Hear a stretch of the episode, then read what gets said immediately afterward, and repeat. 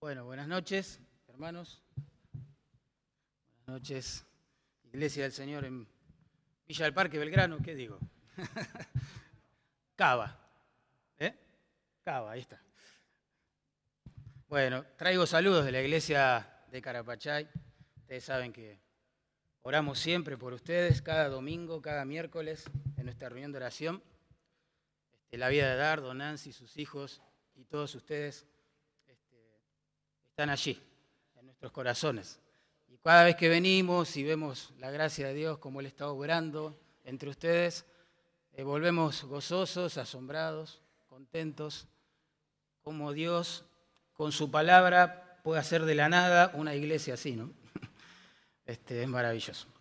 Bueno, les invito a abrir la Biblia en Tito, capítulo 2, el pasaje que leyó nuestro hermano recientemente. Tito, capítulo 2, nosotros nos vamos a enfocar en los versículos 11 al 14.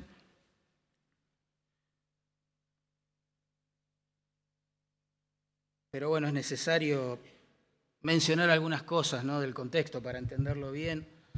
En capítulo 1, versículos 5 al 9, Tito describe, digamos, la vida piadosa que los pastores de las iglesias deberían tener. Bien. Y la vara es alta.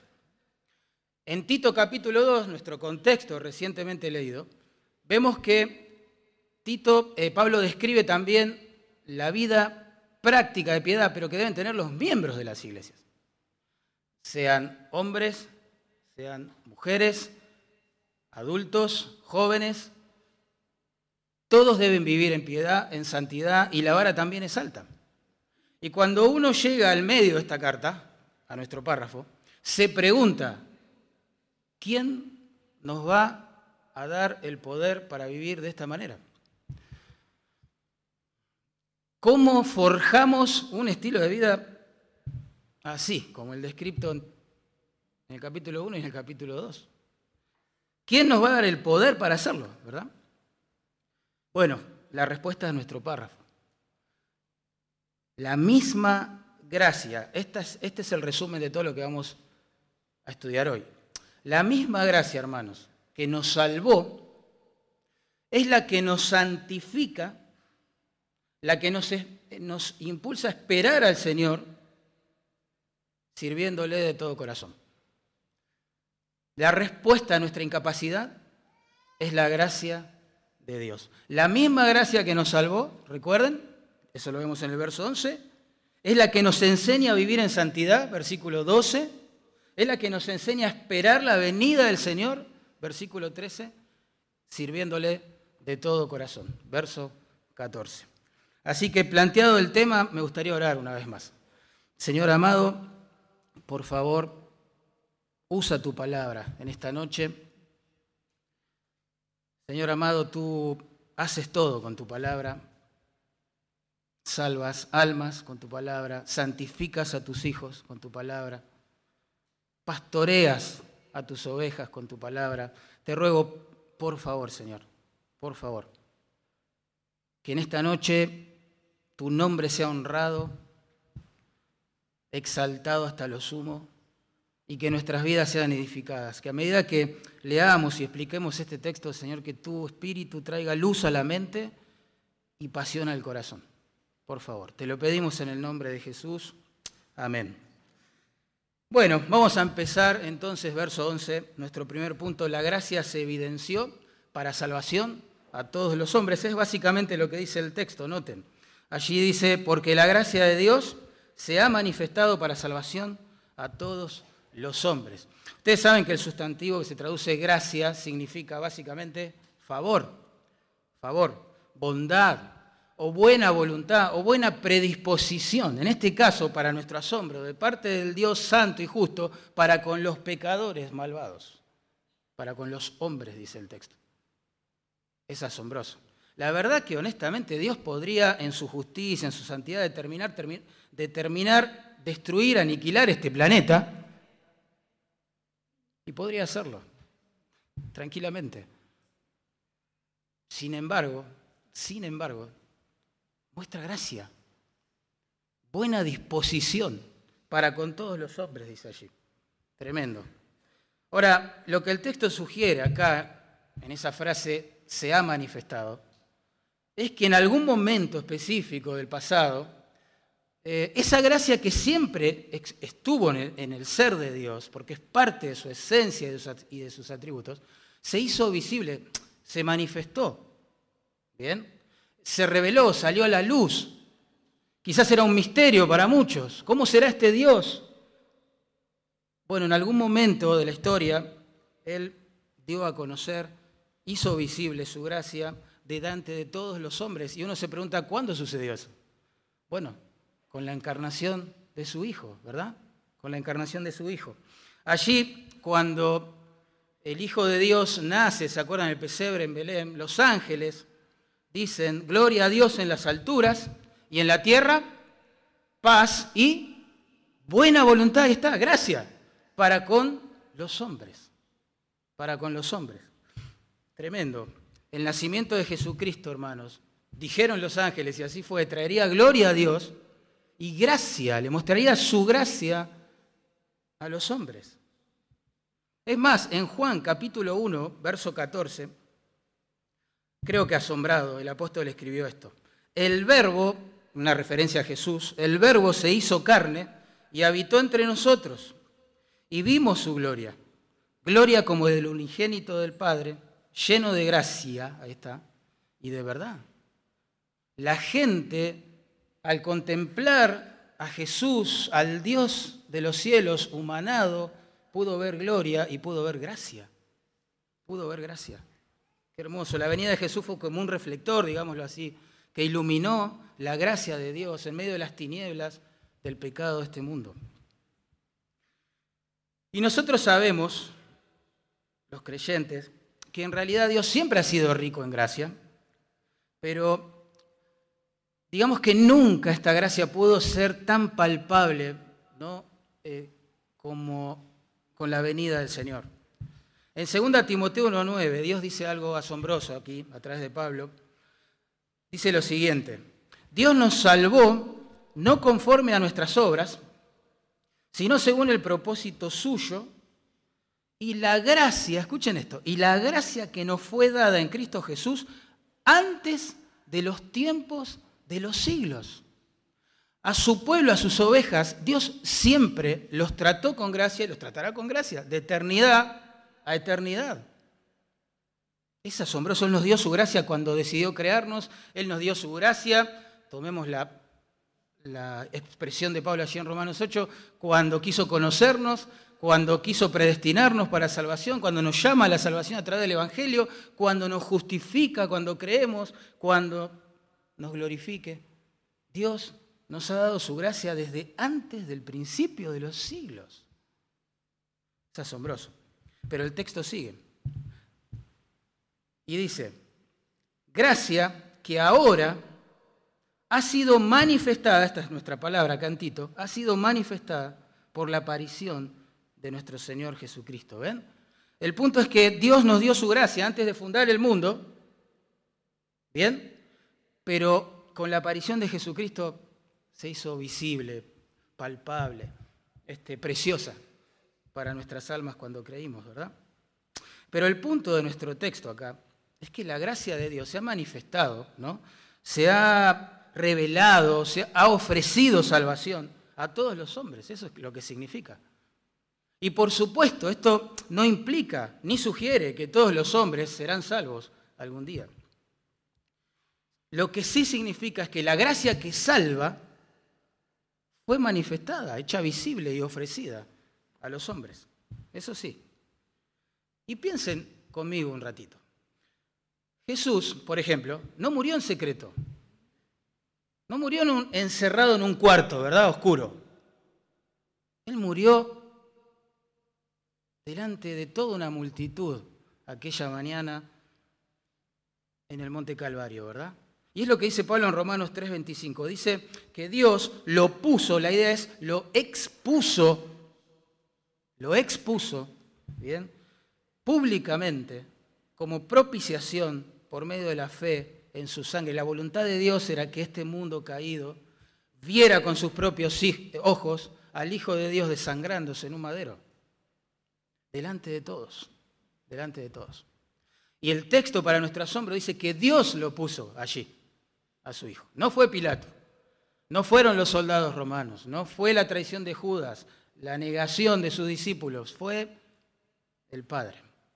El Padre quiso manifestar su gracia a través de la muerte de su Hijo. Tremendo. Por eso, hermanos, esa es la razón por la cual el Evangelio no debe ser tampoco un mensaje secreto. No debe estar encerrado, confinado, digamos, dentro de las cuatro paredes donde se reúne un grupo de creyentes. El, el mensaje debe ser predicado a todos los hombres, a todos los hombres. De hecho, Dios siempre hizo eso, en el Antiguo y en el Nuevo Testamento. Por ejemplo, a través de su profeta Isaías. Dios dijo en el capítulo 45, verso 22, mirad a mí y sed salvos todos los términos de la tierra. El llamado siempre fue universal. ¿eh? En el Nuevo Testamento, Jesús, nuestro Salvador, dijo, id y predicad el Evangelio a ¿qué? Toda criatura. O en Mateo 28, vayan y hagan discípulos a todas las etnias, los grupos humanos. Esa es la voluntad de Dios. ¿eh? Pero la triste realidad, hermanos, es que Dios no va a salvar a todos. No va a salvar a todos. La Biblia no enseña el universalismo. El universalismo es esa falsa noción que nos hace pensar eh, que finalmente, cuando todo esto pase, bueno, y todo se haya dicho, y demás, este, el Señor en su condescendencia va como casi a sacrificar su justicia y dejar entrar a su reino a cualquier persona, cualquiera haya sido su fe, y eso es algo que no está escrito en la palabra de Dios. En Apocalipsis 20:15, por ejemplo, se describe el triste resultado que va a arrojar el juicio final. Y Juan lo expresó con estas palabras. El que no se halló inscripto en el libro de la vida fue lanzado al lago de fuego. El mismo Jesús, quien vino a revelar la gracia de Dios, ¿eh? en Mateo 25 afirmó que irán estos, una referencia a los injustos, irán estos al castigo eterno y estos a la vida eterna. Es decir, que Dios no va a salvar a todos. Entonces uno se pregunta, pero si Dios ha revelado en Cristo su, gracia salvífica a todos los hombres, que es lo que enseña nuestro texto, ¿no? La ha hecho visible o audible ¿sí? a todos los hombres. ¿Por qué la mayoría se pierde? ¿Por qué el camino ancho es el que conduce a la perdición y el angosto es el, que conduce a la vida? ¿Qué, ¿Qué pasa? Bueno, Juan responde también esta inquietud. Capítulo 3, verso 18 de su Evangelio dice, el que en él cree no es condenado, pero el que no cree ya ha sido condenado, porque no ha creído en el nombre del unigénito Hijo de Dios. Y Pablo agrega más luz a esta inquietud. En 2 Tesalonicenses 1.8 dice que cuando el Señor venga por segunda vez, ¿verdad? Este, dará retribución a los que no conocieron a Dios ni obedecen el Evangelio de nuestro Señor Jesucristo, los cuales sufrirán pena de eterna perdición, excluidos de la presencia de Dios. Es decir, que Dios por un lado se muestra favorable a un mundo que si lo pensamos bien tendría que consumir, ¿no? Pero se muestra favorable, pero la mayoría de, los receptores de ese favor no creen y desobedecen las demandas del Evangelio. ¿Cuáles son las demandas, del Evangelio? Arrepentíos y creed al Evangelio. Tremendo. Sin embargo, el propósito acá de la gracia dice que se ha manifestado para salvación. Y ese sustantivo se traduce salvación, da la idea de liberación, rescate, hermanos, rescate. Presupone que la persona está en una situación desesperante, de la cual si no interviene la gracia de Dios no puede ser liberado. ¿Se entiende? Es una situación que no puede manejar, está completamente desesperado. Y uno se pregunta, ¿y en qué condición tan desesperante está el ser humano delante de Dios? Y bueno, la situación es esta, nuestro Dios es santo, nuestro Dios es justo. ¿sí? Y el problema es que nosotros no somos santos, no somos justos. Hemos pecado contra Él, hemos quebrantado sus leyes una y otra vez en acto, en pensamiento, en palabra, en deseos en el trato al prójimo. Es tremendo, hemos quebrantado todas sus leyes. Y eso es una situación desesperante, porque cuando tengamos que partir de este mundo nos vamos a enfrentar cara a cara con Él. Y la pregunta es, ¿quién puede entonces resolver el problema de nuestro pecado? ¿Quién? ¿Quién podrá ayudarnos? ¿Quién, ¿Quién va a sacarnos de esta situación desesperante? La gracia de Dios manifestada en Cristo, hermano. Porque en la cruz, el que nunca pecó, el amado del cielo, el que siempre agradó al Padre, fue tratado como si fuera el culpable de todos los pecados de su pueblo. Se lo trató con juicio y condenación como si él hubiera violado la ley, diciendo que eso lo hicimos nosotros. ¿Por qué? Porque él murió en nuestro lugar. Eso es gracia, hermanos. Merecemos condenación, pero el Hijo de Dios fue condenado en nuestro lugar. Eso es gracia. No lo merecemos, pero lo podemos disfrutar por la fe, por la fe. La gracia de Dios, hermanos, se hace visible, se hace audible hoy también en nuestros días, ¿sí? A través de la persona de Cristo. En la cruz uno puede ver, por un lado, la gravedad de nuestro pecado. Dice, wow, no había otra solución para nuestro pecado que el Hijo de Dios se sacrificara en una cruz. Y no, no la hay, porque hemos pecado. Pero por el otro podemos ver en la misma cruz la grandeza del amor de Dios, la gracia de un Dios que ha querido ser favorable, ¿sí? que ha querido ser, como dice el salmista, bueno, perdonador para con todos los que le invocan. Le invocan de veras. Preciosa gracia de Dios. Por un lado, entonces, se evidenció para salvación a todos los hombres. En segundo lugar, vemos que esa misma gracia ahora nos enseña a todos los creyentes a vivir en santidad. Verso 11. Noten, dice, la gracia de Dios se ha manifestado para salvación a todos los hombres. Y ahora verso 12. Enseñándonos que, renunciando a la impiedad y a los deseos mundanos, vivamos en este siglo sobria, justa y piadosamente. Notaron el cambio, ¿no? En el verso 11 Pablo habla de todos los hombres, en general, ¿verdad? La gracia de Dios se manifestó para salvación delante de todos los hombres. Pero ahora en el verso 12 él habla de un grupo de personas en particular, del cual él es parte, y usa el pronombre nosotros. ¿Se dieron cuenta de eso? El versículo 11 habla de toda la humanidad, el versículo 12 habla de todo el pueblo de Dios de los creyentes. ¿eh? Entonces lo que concluimos aquí es que la gracia de Dios se revela ofreciendo salvación a todos los hombres, pero santifica ahora solamente a aquellos que ha salvado. ¿Se entiende? Y esto es un hermoso principio, ya que tenemos que tener en mente. Implica que la gracia que salva siempre, siempre santifica. Siempre. No hay excepciones. Somos salvos solo por la fe, ¿verdad? Pero la fe que salva nunca está sola, siempre está acompañada de obras, siempre va a producir frutos, siempre va a haber santificación, aunque progresiva, ¿verdad? A manera de proceso. Pero la gracia que salva también santifica, hermano. Y en este punto yo sé que hay muchas personas en las iglesias que están frustrados con su santificación. Parte del problema es que a veces adoptamos posturas un poco extremas al respecto. Por ejemplo, hay quienes creen que la gracia lo hace todo, ¿verdad? La gracia lo hace todo. Y, uno razona así. Fuimos salvos por gracia, sin esfuerzo alguno de nuestra parte, sin obras, ¿verdad? Y eso es así. Por lo tanto, concluyen, vamos a ser santificados también sin esfuerzo alguno de nuestra parte, sin obras. Nuestra parte es solamente contemplar al Señor. El problema con esta mentalidad, hermanos, es que por un lado puede llevar a la frustración profunda al creyente.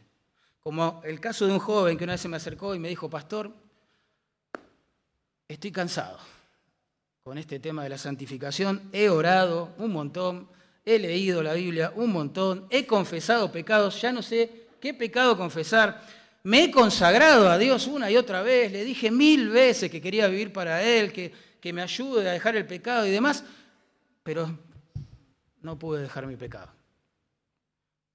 Qué frustración. ¿verdad? Porque él está esperando que la gracia lo haga todo. Y está frustrado en el proceso. ¿Bien? Por otro lado, esta mentalidad nos puede llevar al libertinaje. Al libertinaje. Como el caso de otro joven que una vez me dijo, pastor, yo también vivo frustrado con mi santificación, estoy cansado. Llegué a esta conclusión. Dios no quiere santificarme. Dios no quiere santificarme. Por lo tanto, me entregué al pecado. Wow, pensemos, Dios no quiere santificarlo a ese joven.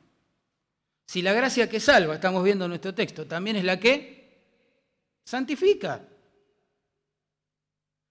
Pero ¿cómo santifica esa gracia? Y ahí creo que está la belleza de nuestro texto, ¿no? Pero antes de pensar en eso, vamos a hablar del otro punto de vista extremo también.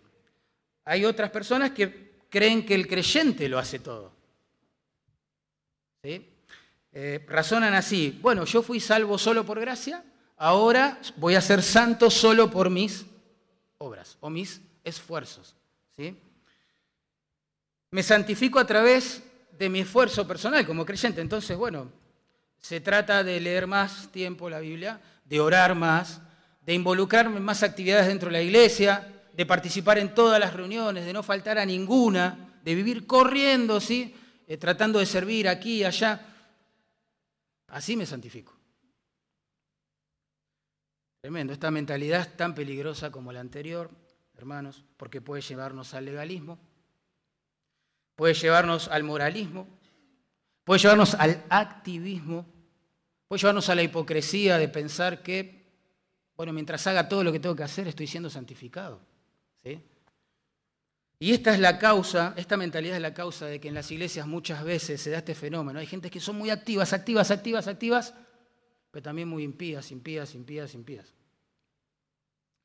Cumplen todo lo que tienen, lo que se espera de ellos en una congregación, pero quizás no crecen en amor por Dios, el prójimo.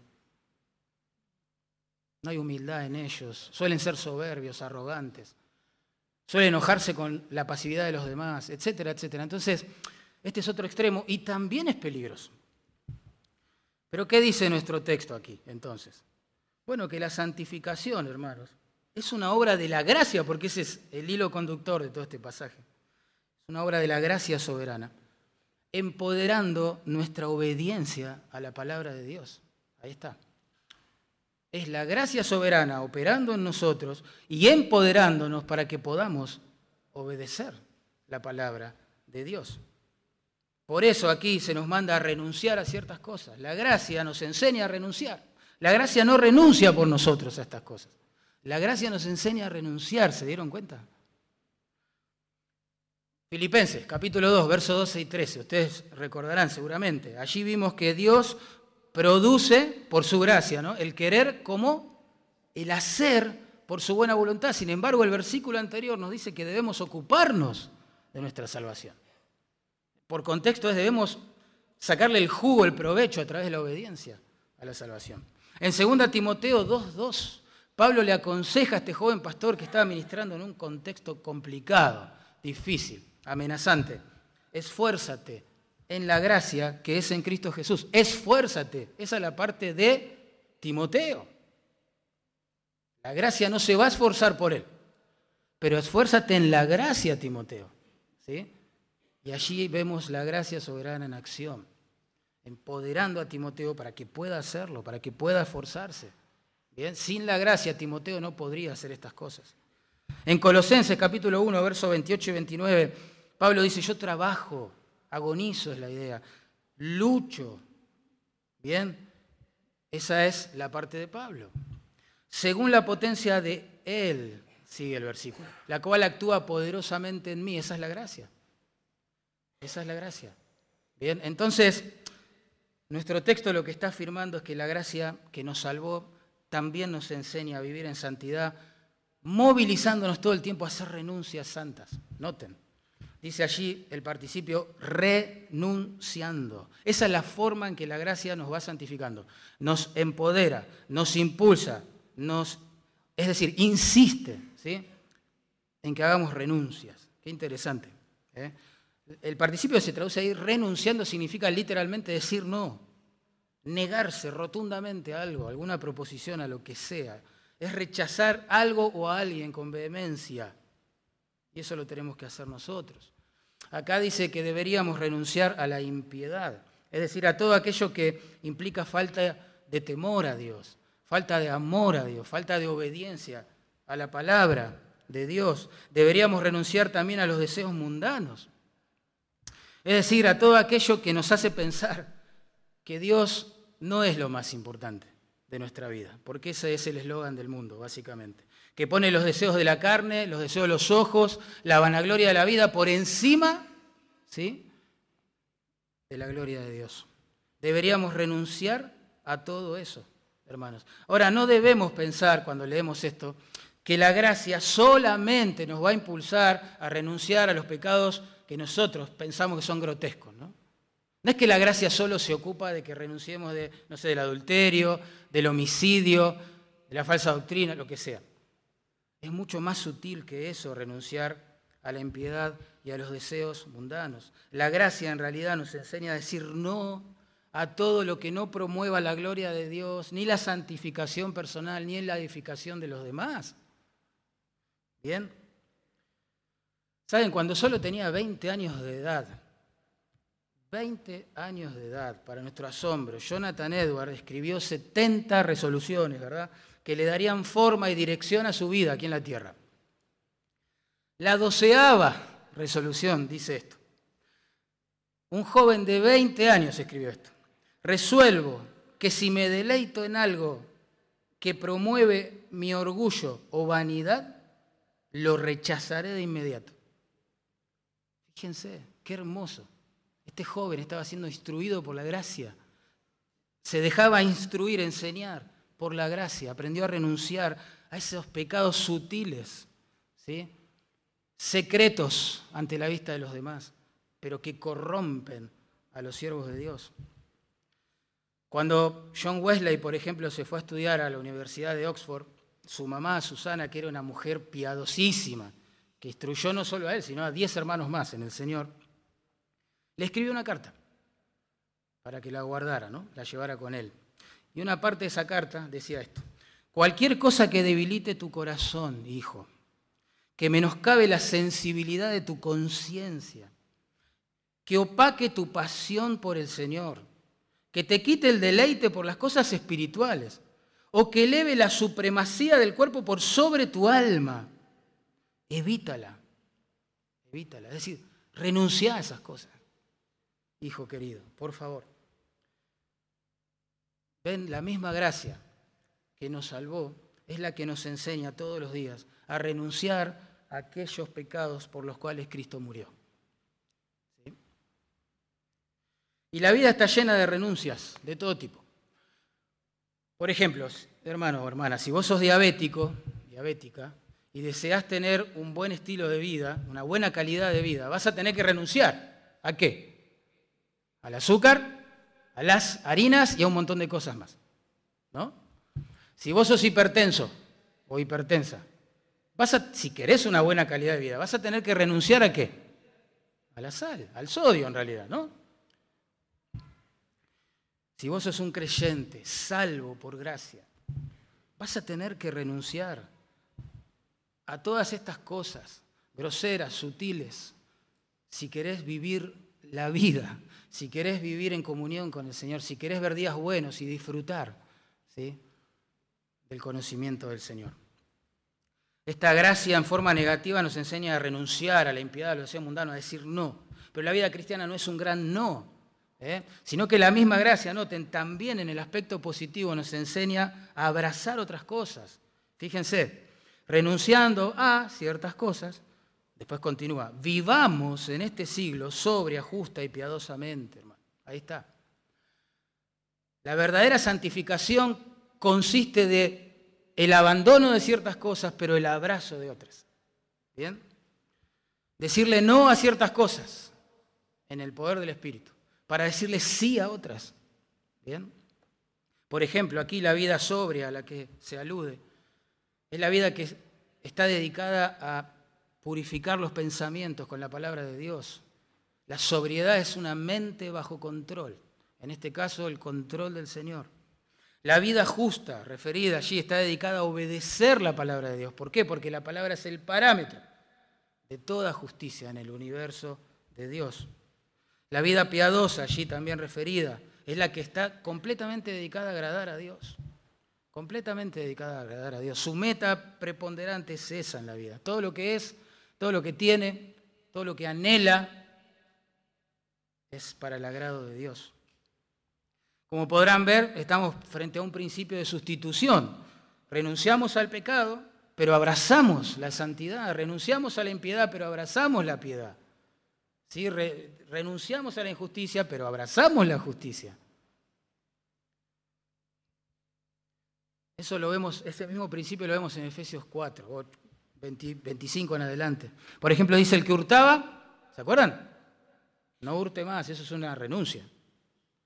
Pero el texto continúa. Si no, trabaje para que tenga que compartir con el que padece necesidad. Ahí está el abrazo de otro estilo de vida.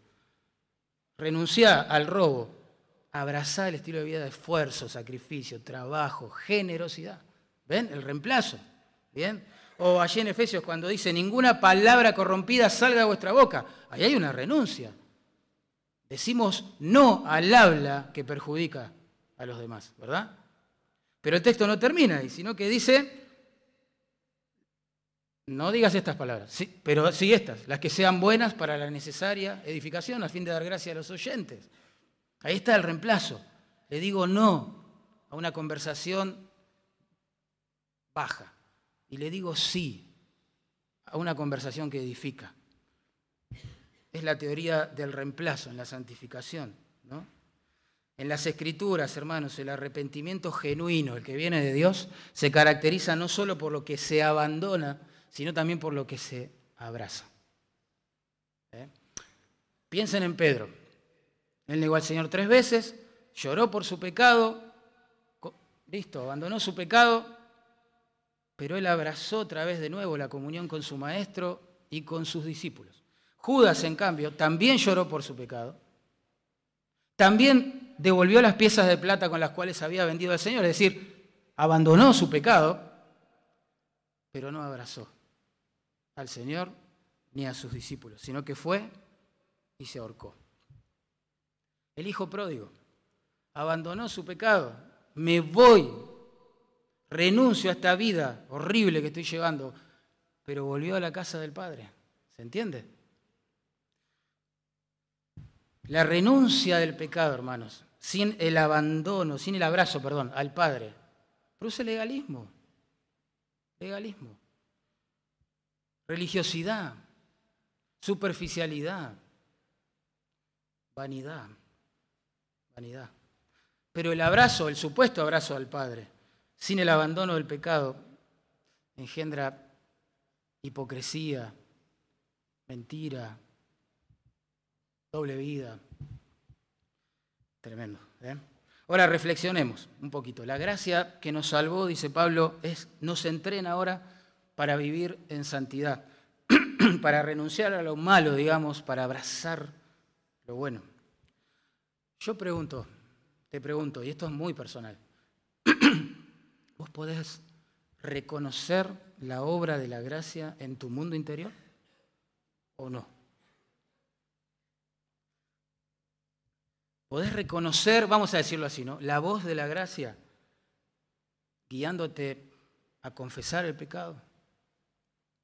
Podés reconocer la voz de la gracia a abandonar tu pecado, instándote a abandonar tu pecado, a buscar de nuevo a tu Señor de todo corazón.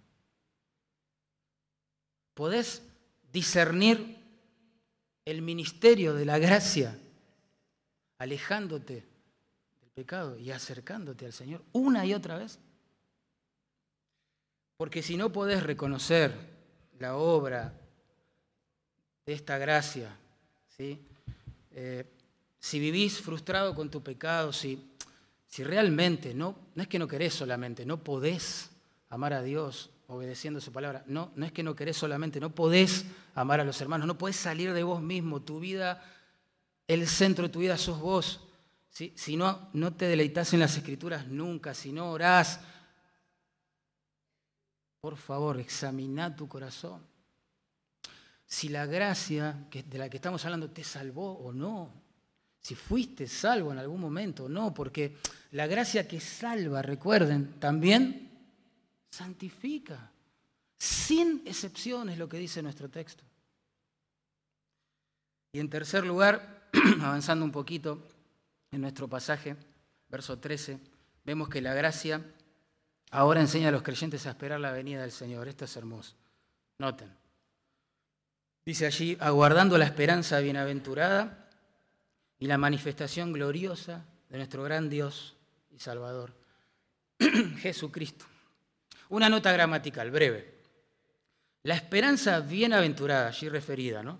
Y la manifestación gloriosa de nuestro gran Dios y Salvador Jesucristo no son dos sucesos distintos. ¿sí? Sino que justamente la esperanza bienaventurada, dichosa, alegre, ¿no? Es la manifestación de nuestro Señor Jesucristo. Y esto es importante, ¿eh? es importante. La esperanza que le da alegría, vida al creyente, es la manifestación, dice Pablo, de nuestro glorioso Señor Jesucristo. Ese sustantivo se traduce en manifestación, ya lo vimos en el versículo 11, ¿no? Significa revelar, descubrir, sacar a la luz, hacer visible Tremendo, hermanos. Pablo acá está enfatizando la manifestación o la aparición de Cristo. Cuando uno lee, esto se pregunta, pero ¿cómo? ¿Qué significa esto? Que entonces si tiene que aparecer es porque está lejos. No está con nosotros. No, no significa eso. Ustedes saben, porque Él prometió estar con nosotros todos los días hasta el fin del mundo. Sabemos por la Escritura que su naturaleza humana está sentada a la diestra de Dios, su naturaleza divina es omnipresente y está en medio de su pueblo y en el corazón de cada oveja que conforma ese rebaño, ¿verdad? Él es omnipresente, Él está, estuvo siempre con nosotros. ¿eh? Pero el punto acá de Pablo, lo que esperamos con un gozo tremendo y una expectativa grande, es verlo. Es ver al Señor, hermano. Tremendo. En nuestra reunión de oración de los miércoles he percibido que muchas personas comienzan a orar diciendo algo parecido a esto. Señor, aunque todavía no te vemos, y comienzan a orar. Sabemos que estás en medio nuestro. Aunque todavía no te vemos. ¿Qué está expresando el hermano? Señor, algún día te vamos a ver. Algún día contemplaremos al autor de nuestra salvación, hermano aquel que nos dio esa gracia que nos salvó, esa gracia que nos va santificando día a día, esa gracia que nos enfoca en su venida, lo vamos a ver, lo vamos a ver. Y esa era la esperanza de la autora del himno que amamos, cara a cara, ¿verdad? Ella dijo, ver el rostro de quien quiso nuestras almas redimir. De hecho, el participio que ahí se traduce aguardando, aguardando esta esperanza bienaventurada implica la idea de esperar algo, o en este contexto a alguien, con mucho entusiasmo, con mucho entusiasmo. Implica la acción de darle la bienvenida a alguien que vos esperabas ansiosamente. ¿no? Yo pensaba en aquel novio o novia que se comunica ¿no? con la otra persona solamente por internet, Facebook, bueno, todo lo que hay ahora, WhatsApp, etc. Y que en un momento de la conversación el novio dice, tal fecha, voy para allá. Imagínense cómo se acelera ¿no? el corazón de esta chica. Y a partir de que le dijo esto, hasta que llegue la fecha, ¿qué va a estar haciendo ella? Esperando a ese novio, con expectativa, con ansiedad, preparándose, va a estar contenta, va a estar orando. Eso es un poco, digamos, la atmósfera emocional que hay detrás de este aguardar, porque es una esperanza alegre, bienaventurado, esperamos ver a la persona que más amamos. Y la amamos porque nos amó primero. La vida cristiana, hermanos, es como una vida de espera alegre. Esperamos ver a Cristo y eso produce gozo, deleite en el alma. Les voy a traer a la mente un ejemplo que ilustra esto que estoy diciendo. Jesús toma a Pedro, a Jacobo y a Juan, ¿se acuerdan? Lo lleva a un monte y se transfigura delante de ellos, dejándole ver un destellito nomás de su gloria, ¿verdad? ¿Qué hace Pedro? ¿Se acuerdan? ¿Qué hace Pedro? Una enramada. Empieza a tejer una especie de choza, digámoslo así, con ramas y hojas. Uno se pregunta, ¿qué, qué está haciendo? Es que Pedro vio un destellito así de la gloria del Señor y se quiere quedar a vivir ahí. No quiere salir de ahí, no quiere ir a ninguna otra parte. Señor, acá estamos bien. Y eso es lo que nos espera, hermano. Por gracia, pero es lo que nos espera, hermanos. Qué tremendo. El gozo más grande del cielo, hermanos. Sin duda, no van a ser las calles de oro, el mar de cristal, las puestas de perla, sino la manifestación de la gloria de Cristo. imagínense, qué culto será ese. Esperamos verle, esperamos, bueno, es el sueño de todos, creo, abrazar a nuestro Señor, contemplar sus manos horadadas, ¿no? Aquí, su costado abierto, porque estas heridas, parece, por Apocalipsis las va a llevar en su cuerpo glorificado también para siempre. No sé, esperamos escuchar de Él, ¿no? la palabra de Dios, esperamos adorarle en un culto donde Él es físicamente también el centro. Esperamos verle y eso produce mucho gozo, mucho gozo. Y en cuarto y último lugar, noten, la gracia, recuerden, ¿eh? que nos salvó, ¿verdad? Verso 11, que nos santifica, verso 12, que nos motiva a esperar la venida del Señor, verso 13, es la que también enseña a los creyentes a vivir activos en el servicio al Señor. Cuando uno entiende la gracia no pierde el tiempo, ese es el punto. Me parece de este pasaje porque dice lo siguiente. ¿Quién? El pronombre apunta al Señor Jesús, a quien esperamos, ¿no? Quien se dio a sí mismo, paro acá un segundo, se dio a sí mismo, no, no, es, no es que nos dio algo el Señor, se dio a sí mismo se dio a sí mismo por nosotros, el justo por los injustos, ¿no? ¿Para qué? Para redimirnos de toda iniquidad y purificar para sí un pueblo celoso de buenas obras. ¿Ven? Un pueblo celoso de buenas obras. Cristo se dio a sí mismo, por un lado, para redimirnos del pecado, hermanos. Y por el otro, para que formáramos parte de un pueblo celoso ¿eh? por servirlo de todo corazón. Ustedes saben que la palabra allí que se traduce redimirnos significa liberar mediante el pago de un precio, básicamente. ¿no? Y el trasfondo cultural de esa palabra nos hace pensar en un esclavo que, no tiene vida propia, que, maltratado, sin derechos, con una vida horrible, oscura, que es liberado por alguien amoroso como el Señor en este caso a través del precio, el pago de un precio. ¿sí? Esa persona es rescatada, esa persona es redimida de la esclavitud, ahora para ser de otro amo, ¿verdad?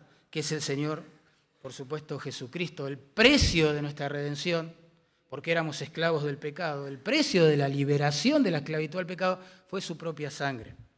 El apóstol Pedro dijo, sabiendo que fuisteis rescatados, esa palabra es redimidos, de vuestra vana manera de vivir, ¿se acuerdan? No con cosas corruptibles como oro o plata, sino con la sangre preciosa de Jesucristo, como de un cordero sin mancha y sin contaminación. ¡Wow! hermano, desde que nos escoge en la eternidad pasada para nosotros, si es que existe el término, Dios estaba lleno de gracia, de una disposición favorable hacia nosotros. No lo merecemos, pero así es Dios. Quiso salvarnos y para hacerlo quiso sacrificar a su Hijo en nuestro lugar. Él fue el precio de la liberación de nuestra esclavitud al pecado. Vos decís, oh, tanto, tan fuerte es esto. Yo era esclavo del pecado, sí, hermano, sí, claro. Éramos esclavos del pecado. ¿Querés probar eso que era así una realidad en tu vida? Bueno, intenta amoldar tu vida a la palabra de Dios. Pensá. Cuando no eras creyente, no sé si a alguien le pasó eso, pero Intenta vivir para Dios, obedecer a Dios, amar a Dios, alabar a Dios, orar a Dios. No, le sale, no puede. Tremendo. No desea a Dios, no, no somos libres, éramos esclavos del pecado, nos olvidamos fácilmente de esa condición, pero así vivíamos, hermano. El precio, el rescate de esa condición horrenda fue el Hijo de Dios entregando su sangre. ¿Pero para qué hizo eso? Bueno, también para que seamos celosos, dice el texto, de buenas obras. De modo que Cristo murió para redimirnos, purificarnos, dice el texto, y para que le sirvamos de todo corazón, básicamente. Sigamos el trayecto de esta gracia, ¿no? La gracia que salva, también santifica, nos impulsa, nos enseña a esperar al Señor y nos enseña a vivir sirviéndole de todo corazón. Qué interesante que es pensar en esto, porque la doctrina de la gracia en la Escritura no produce un pueblo quieto, intelectualoide, nada más. Producen personas apasionadas por el Señor, que, quieren darle todo al Señor, que quieren servirle, son conscientes de su pecaminosidad, son conscientes de su asombrosa gracia y quieren servirle. La persona que experimentó la gracia que salva y experimenta todos los días la gracia que santifica, etc., es una persona automotivada, motivada por el Señor a servirle. Celoso de buenas obras. Las buenas obras, no tenemos tiempo para demostrar esto, pero solo se los digo. Las buenas obras en Tito son las que están orientadas a promover el Evangelio el testimonio al mundo. Es muy interesante eso. Una persona que conoció la gracia la quiere dar a conocer a otros. De eso se trata. De eso se trata.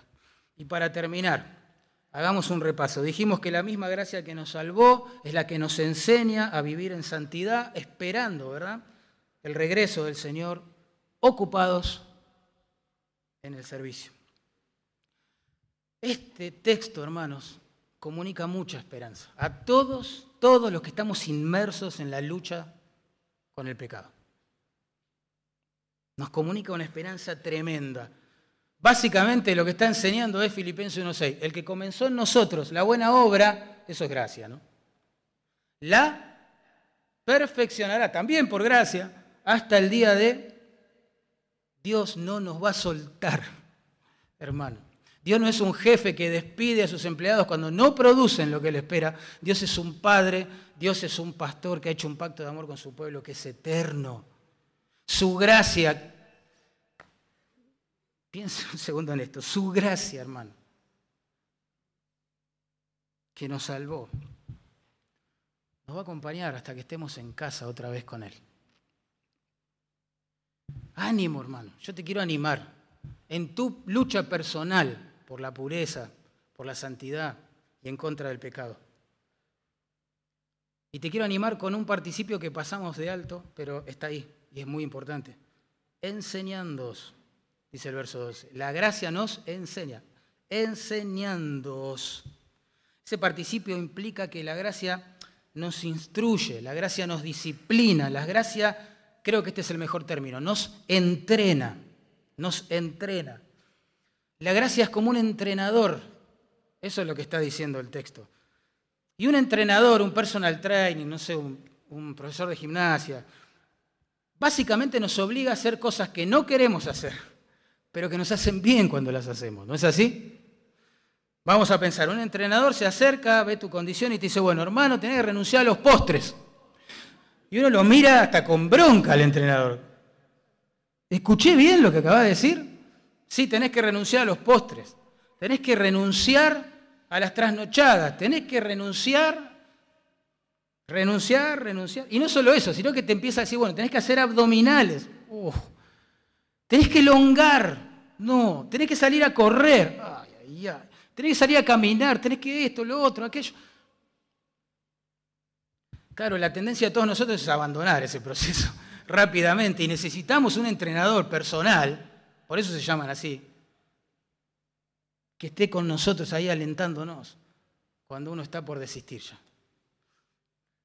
Y es sorprendente para nosotros ver que esa función la cumple la gracia, la gracia de Dios. Porque la gracia de Dios no es solo un atributo que forma parte de su preciosa esencia, sino que la gracia es una acción soberana que va produciendo cosas en nosotros, hermanos. En este caso, en este caso, la gracia todo el tiempo nos está animando a renunciar a lo que nos hace mal, a lo que no glorifica a Dios, a lo que puede ser de tropiezo a otros. Yo me imagino a la gracia acá, obrando en el corazón, diciéndome todo el tiempo, Mariano, busca a Dios.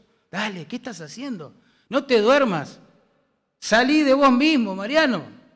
Viví para la gloria de Dios, serví a los demás. Anda a leer tu Biblia. Orá.